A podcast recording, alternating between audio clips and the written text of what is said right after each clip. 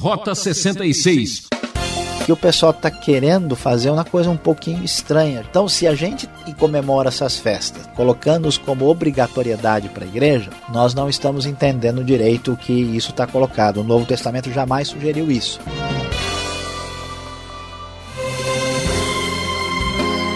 Está no ar o programa Rota 66. Estudar a Bíblia é a coisa mais relevante que o homem pode fazer, certo? Estamos em Levítico, um livro que fala da santidade de Deus. O tema dessa aula será o tempo de festa. E o professor Luiz Saião mostra como os princípios de justiça, liberdade, igualdade e fraternidade fazem parte do plano divino para as nossas vidas. Várias sociedades já tentaram aplicar essas verdades, mas sem sucesso. Quer saber a razão do sucesso? Venha com a gente, eu sou Beltrão e a partir de agora fico com você nesse estudo que é considerado uma verdadeira festa. Quando iniciamos capítulo 23, o texto diz na NVI: Disse o Senhor a Moisés: Diga o seguinte aos israelitas: Estas são as minhas festas, as festas fixas do Senhor que vocês proclamarão como reuniões sagradas.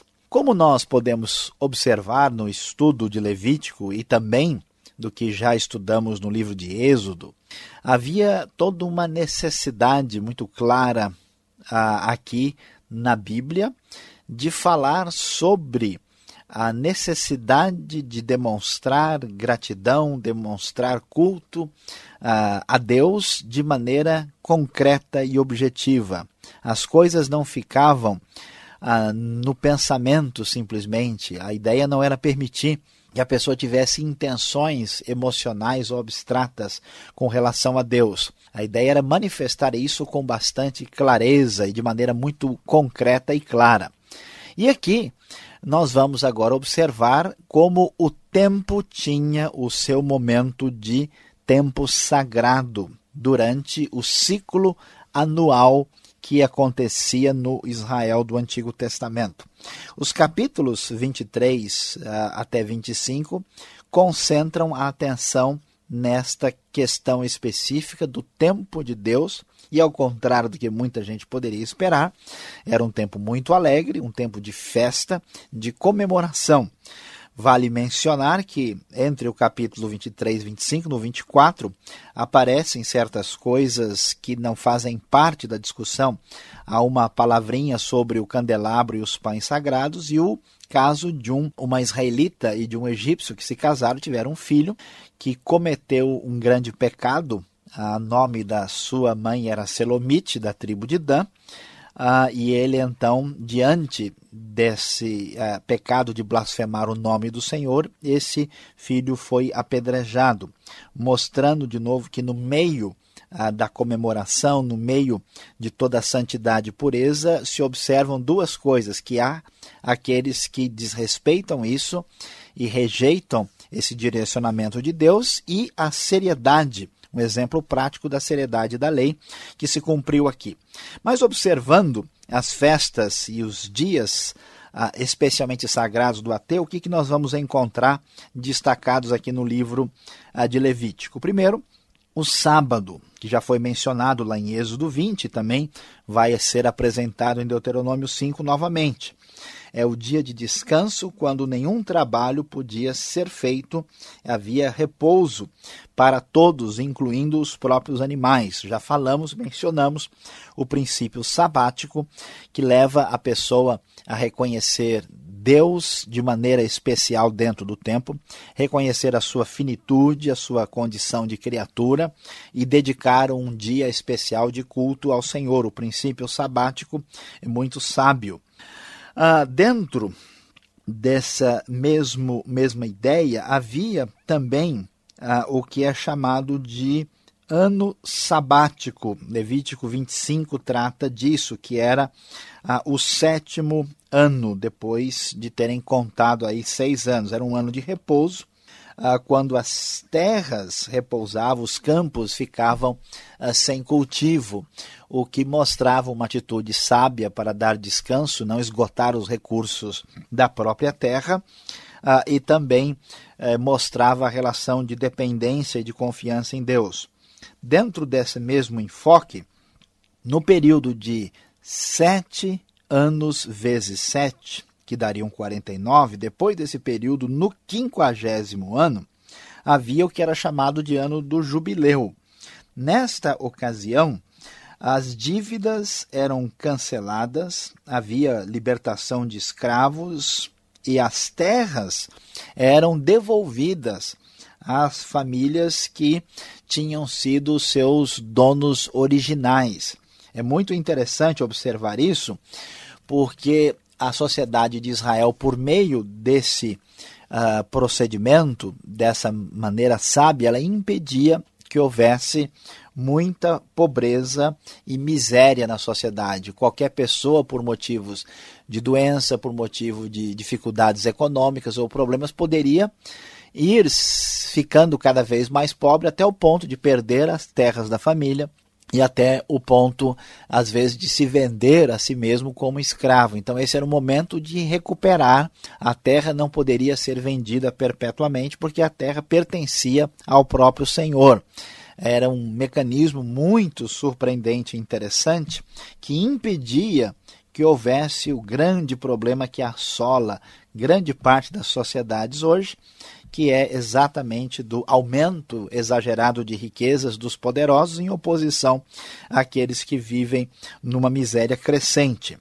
Ah, também era mencionada aqui eh, mais ah, um pouquinho abaixo a festa da Páscoa, que nós já vimos quando se lembrava da libertação de Israel do Egito era necessário sacrificar e comer o cordeiro junto com as ervas amargas e os pães sem fermento. Isso era feito por todas as famílias.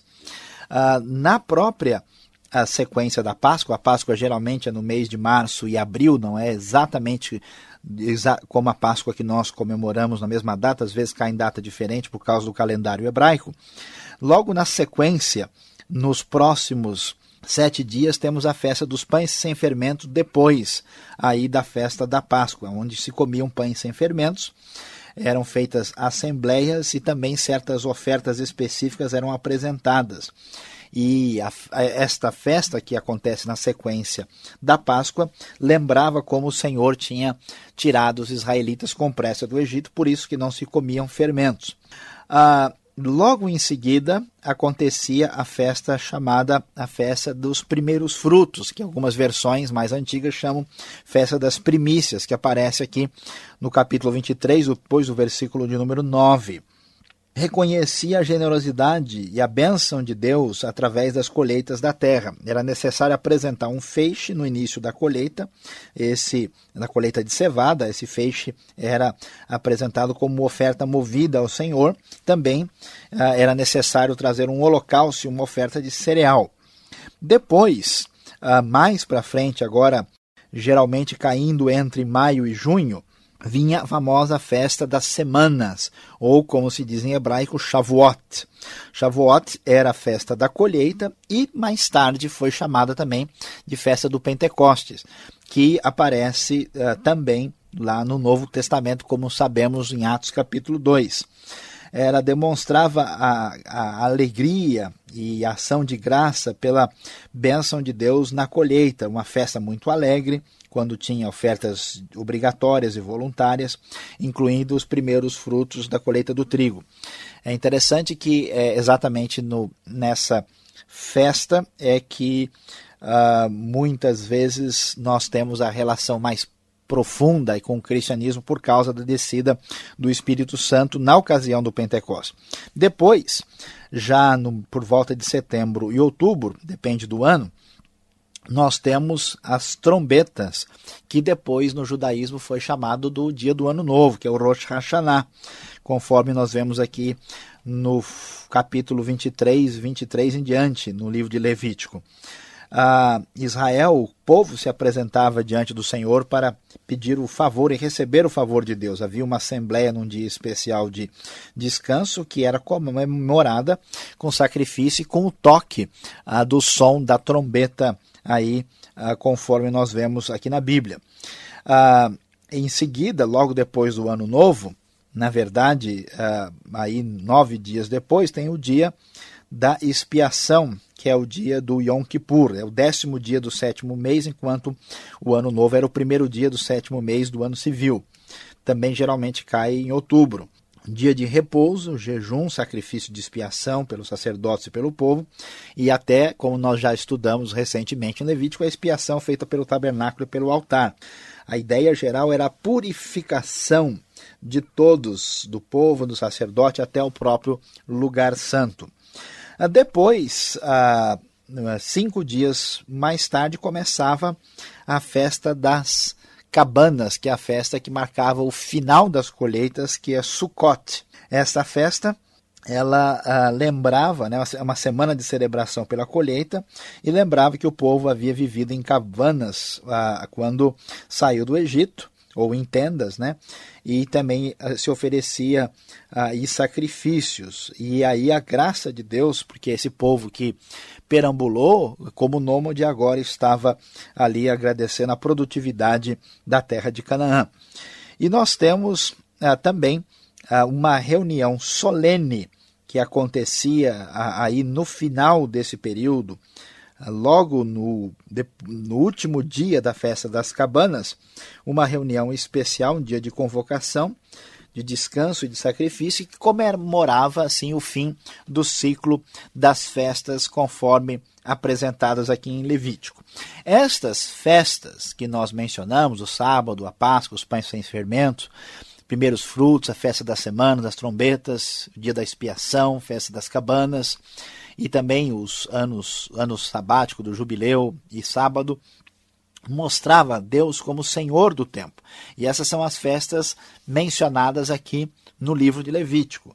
É importante mencionar que mais tarde surgiram duas festas ah, importantes e que não aparecem aqui porque são posteriores. Uma é o Purim, que é o dia da alegria especial por Deus ter libertado Israel da destruição na ocasião do reinado da rainha Esther, lá na Pérsia. Uh, essa lembrança especial aparece em Esther capítulo 9, e essa festa geralmente acontece entre fevereiro e março. E também temos a festa da dedicação, ou a festa das luzes, o Hanukkah, que acontece, a única menção é no Novo Testamento lá em João capítulo 10, versículo 22, que também lembrava aí da eh, libertação na época dos macabeus que o povo tinha tido do domínio romano já aí por volta de 165 antes de Cristo. Então, como vemos, Deus é o Senhor do tempo, e isso é muito especial, deve ser comemorado. Essa realidade aparecia aqui no Velho Testamento e o povo então entendia e mostrava de maneira concreta o reconhecimento das bênçãos de Deus, que o Senhor é Deus e que o Senhor é Deus do tempo e da história. Isso é uma lição teológica muito importante para aprendermos mesmo nos dias de hoje.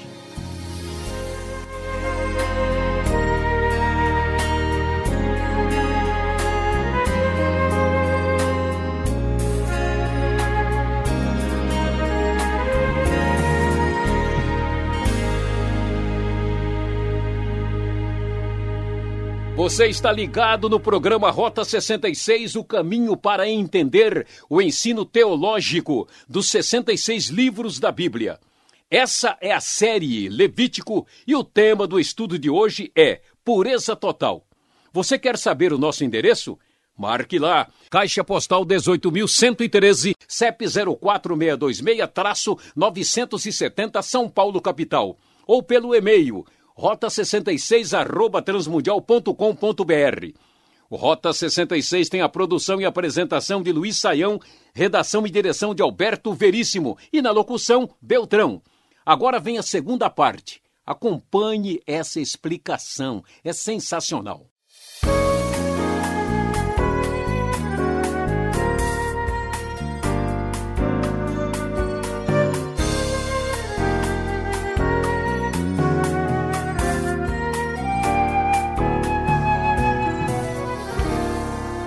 Ok, Saião, depois da sua exposição, três capítulos de Levítico e 3, 24, 25, a gente fica pensando, a sociedade de Israel, professor, ela era socialista ou de fato ela exercia a teocracia? Alberto, pergunta importante, difícil essa aí agora apresentada. Veja, uh, acho que a primeira questão que a gente precisa é, fazer é se dar para separar essas duas realidades. A sociedade de Israel, ela era socialista no sentido positivo do termo, quando ela pressupunha que todos precisavam ser contemplados pelas bênçãos de Deus e a sociedade tendia a um controle da arrogância e, da, e da, do domínio né, dos poderosos. Portanto, ela, ela caminhava na direção de tentar ter os bens mais divididos entre as pessoas. Mas, uh, quando a gente pensa em socialismo, o socialismo de hoje, né, ele recebeu uma influência secularizante e as melhores ideias socialistas foram tiradas da própria Bíblia, só que eles nunca informam o copyright. Né? Até os maiores teóricos do socialismo conheciam bem a Bíblia. E o grande problema dessa maneira de elaborar as coisas é que eles tiraram Deus da jogada. E não há necessidade nenhuma de se fazer isso, porque a base da ética é exatamente a confiança e a fé no próprio Deus. Então, é, é verdade que a gente deve ter uma postura sábia que não tira a iniciativa do indivíduo, né? Sociedades socialistas radicais tiraram isso por completo. A pessoa continua tendo fruto do seu próprio trabalho em função do seu esforço. Ela valoriza Deus e a realidade de Deus e, a, e, o direcionamento divino, e ao mesmo tempo ela estabelece mecanismos que impedem que a sociedade se torne dominada ah, pelos poderosos sem escrúpulos. Então, assim, ela ela é socialista no bom sentido, né, desde que esse socialismo mantenha Deus na posição que ele está. Agora, se um socialismo quer cortar a raiz da ética e da igualdade humana, ele vai se tornar tão predatório como o capitalismo e outros tipos de empreendimentos políticos humanos. É importante foi a sua resposta, não tanto a pergunta. Estas festas que observamos nestes capítulos, elas estavam muito ligadas à agricultura, não é mesmo? Será que devemos então agora observar estas festas? Devemos praticá-las. Tem gente aí até que está tentando ressuscitar estes eventos, não é? É, aqui são, são duas questões diferentes. É, é interessante observar que a agricultura em Israel foi aprendida com os povos pagãos. Por isso, havia um perigo muito grande da religiosidade pagã uh, estar diretamente associada à agricultura. Então, o que, que Israel fez na sua experiência religiosa e histórica? Ele mudou a interpretação naturalista e pagã da agricultura, quando se adorava as divindades que supostamente eram capazes de garantir o bom tempo e as colheitas. Então a coisa era interessante, por exemplo, no começo de março, na ocasião da Páscoa, acontecia a colheita da cevada. Depois, ah, em abril, maio, acontecia a colheita geral ah, e nessa mesma ocasião acontecia a colheita do trigo e também as videiras eram podadas nesta ocasião. E aí, quando acontecia a festa do Pentecostes, que inclusive a tradição judaica acabou até mais tarde dizendo que a lei foi entregue na ocasião da festa dos Pentecostes. Logo em seguida, aí por volta de junho, julho, chegavam as primeiras uvas e Uh, um pouquinho depois, então, apareciam propriamente a colheita das uvas, né, por volta de julho e agosto, figos e azeitonas, e a vindima entre agosto e setembro.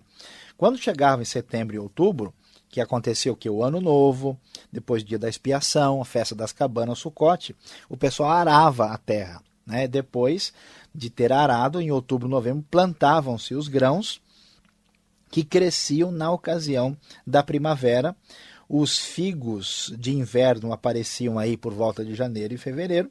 E fevereiro, março havia, ah, vamos dizer, a retirada do linho, né? E também as amêndoas floresciam e essa época se tornou a época da comemoração do Purim. Então é interessante observar que o foco foi esse. O que acontece agora para outra questão Essas festas hoje, é, primeiro é, é interessante observar que na própria Bíblia e na história elas tiveram modificação de significado. Por exemplo, o Pentecoste foi absorvido na tradição cristã e associado com a vinda do Espírito Santo, que era uma festa dedicada à colheita. Então, as festas têm significados diferentes. Historicamente, muitas dessas festas judaicas tiveram influência ah, do pensamento judaico, como nós dissemos aí. Depois foi ah, colocada a ideia que não está no texto, não está na Torá, ah, que o judaísmo ah, veio a, a, legislar mais tarde, que a, a, lei foi dada na ocasião do Pentecoste. Nós temos as festas ah, que depois tiveram influências né, dos, dos judeus e de outros movimentos, e hoje, no meio, em grande parte do meio evangélico, existe uma tentativa de repetir essas festas. É interessante que o princípio dessas festas era uh, pegar um, um, contexto pagão uh, e mudá-lo e dedicá-lo ao Senhor. Uh, hoje, o que o pessoal está querendo fazer é uma coisa um pouquinho estranha. A gente tem que voltar para um calendário judaico, em vez de, vamos dizer assim, sacralizar a realidade que nós temos em nossa volta, influenciando com perspectivas cristãs. Então, se a gente comemora essas festas, pensando em voltar para o Velho Testamento, colocando-os como obrigatoriedade para a igreja, nós não estamos entendendo direito o que isso está colocado. O Novo Testamento jamais sugeriu isso. Se a pessoa está num contexto judaico-cristão, em que isso tem um valor cultural, aí é uma coisa diferente. É a mesma coisa que um brasileiro comemorar aí o 7 de setembro, a pessoa de origem judaica comemora uma festa do seu povo. Aí não há problema, se não tiver nenhum enfoque legalista ah, e meritório nisso. E outra questão, alguém pode até comemorar uma festa dessa, ah, com o sentido de tentar demonstrar ou mostrar didaticamente o significado como as coisas aconteciam. Mas se nós partirmos para voltar para um calendário agrícola de Israel do tempo da lei, ah, aí nós não estamos entendendo qual é o foco do Novo Testamento. Esse não é o caminho assim devidamente ah, adequado pela perspectiva hermenêutica das Escrituras. Tá certo, nosso tempo está correndo, Saião, eu quero fazer a última pergunta. Eu acho que das festas a mais esperada era o ano do jubileu. Será que não poderíamos implantar esta festa, pelo menos nos dias de hoje? Olha, Alberto, a ideia é interessante. Muitos uh, movimentos sociais até iriam gostar. Mas a questão é a seguinte: ah, há mandamentos cerimoniais que se cumpriram em Cristo, há mandamentos na lei teológicos né, e éticos que permanecem, e há alguns que são de natureza social e política.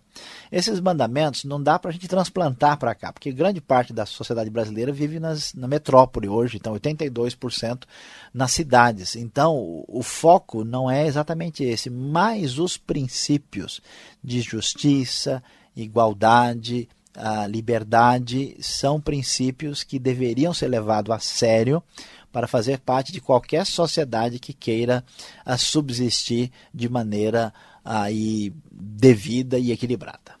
Ok, Saia, muito obrigado pela explicação e você fica mais um pouquinho aí. Vem aí, aplicação para você.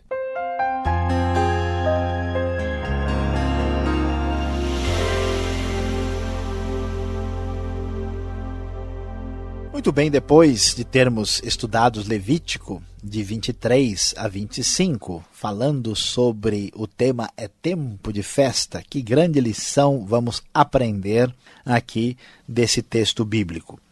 A grande verdade que certamente nos beneficiará é descobrir que o Deus da Bíblia é Deus do tempo e da sociedade. Muitas pessoas, ao pensar em religião, em fé, em relação com Deus, imaginam uma coisa totalmente espiritual, é mais ou menos assim esotérica, separado da realidade do mundo.